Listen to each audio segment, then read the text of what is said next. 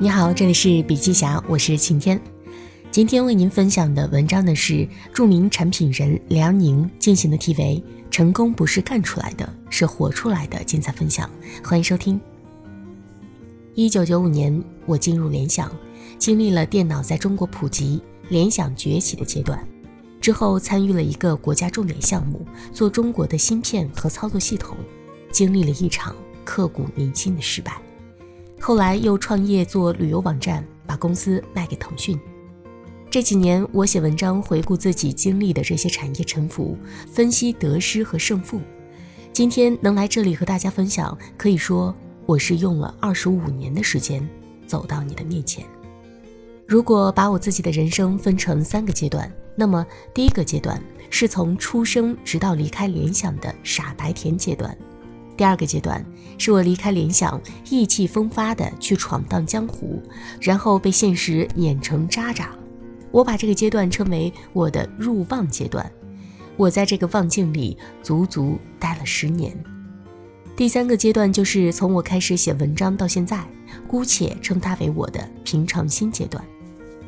伤口是后天的器官，一个人最敏感的地方就是伤口。下面我讲一个有关《西游记》的故事，看看你有没有伤，会不会痛。当唐僧到达西天的时候，他忽然发现，其实一直以来就只有他自己孤身一人走在取经路上，没有孙悟空，没有猪八戒，没有沙和尚，所有的角色都是他幻想出来陪伴自己的另一个自己。孙悟空是那个无所畏惧、永不服输。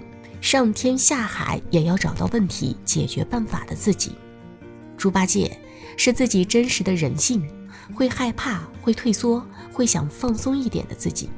沙和尚更有意思，在创业的漫漫长路上，你内心觉得自己是孙悟空，但是在别人眼中你就是沙和尚，一个没有什么特别资质，只会闷着头扛着自己的重担，一步一步向前走的笨脚。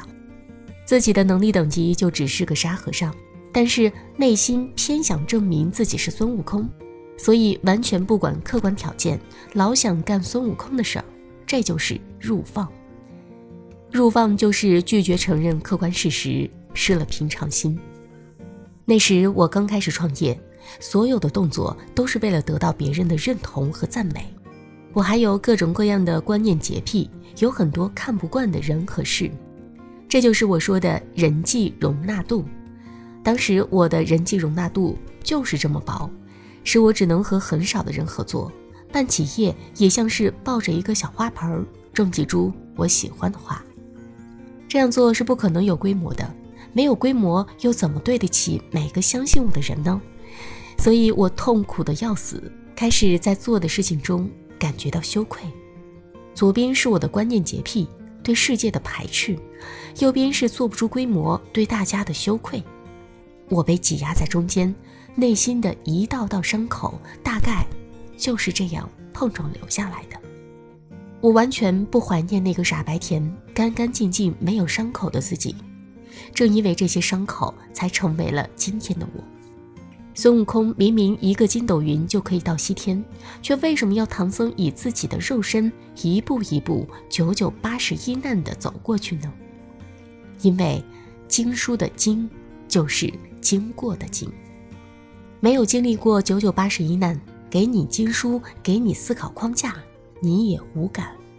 所以我的伤口就是我领到的真经。《西游记》的终点，唐僧站在西天。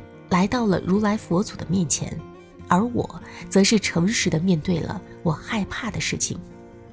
我终于诚实的接纳了现实，我就是个普通人，不需要包装自己是什么精英来给自己壮胆。我做的事情是因为别人恰好有某种需求，但是经验没有我多，所以我用自己的积累，认真的帮人家把事情办好，就是这么简单。如果真的能帮到你，我就很开心。今天帮到你，明天有更多的人来找我帮忙，我的专业度就能进一步积累，我可以再帮更多的人，这就是我的增长飞轮。我的人生本来就是这样，在与世界的互动里去循环、去生长，觉得自己不是凡人，一定要干出点什么来证明自己，这当然是错的，因为人生根本不是一道证明题。翻《西游记》时，我看到了自己的变化。少年的我最共情的是孙悟空，那个一身本领、心比天高却无处安放的家伙。今天的我更认同唐僧，一个连沙和尚都打不过的凡人，但是他有使命，有一念执着。他说：“我是取经人。”一路上他哭过、绝望过、软弱过、哀求过，但是从来没有说过一句：“我们放弃吧。”这事儿我不干了。他一路西行，高山和沙漠都不能阻挡，满天的神佛也会来帮忙。所以西行一路最强大的不是悟空，是唐僧。最终使得他们脱胎换骨的不是某个技能，是使命。这就是我今天想和你分享的观点：成功不是干出来的，是活出来的。让你真实感知世界的不是书本上的知识，而是你与真实世界碰撞而产生的伤口，这就是你的真经。让你强大到可以召唤神佛，让你可以脱胎换骨的不是某项技能，而是你的使命。使命这两个字，就是你怎么使用这条命。很多人成功的第一年，我去问他为什么成功，他告诉我一大堆逻辑，好像孙悟空习得武艺，首战告捷那样劲头十足。但是如果他干到第十年、第十五年、第二十年，我再去问你为什么成功呢？他往往讲不出什么具体的商业逻辑，只能告诉我这些年他是怎么活过来的。我想你应该和我一样，我们都是身上有伤的人，所以。你一定能懂，短期努一把劲儿，也许大家都可以。但成功者的不同在于，你心甘情愿日复一日的过努力的生活。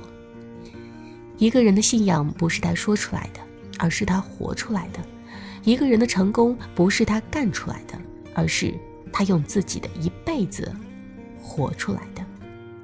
好了，今天的内容分享就到这里，感谢收听，我们明天见。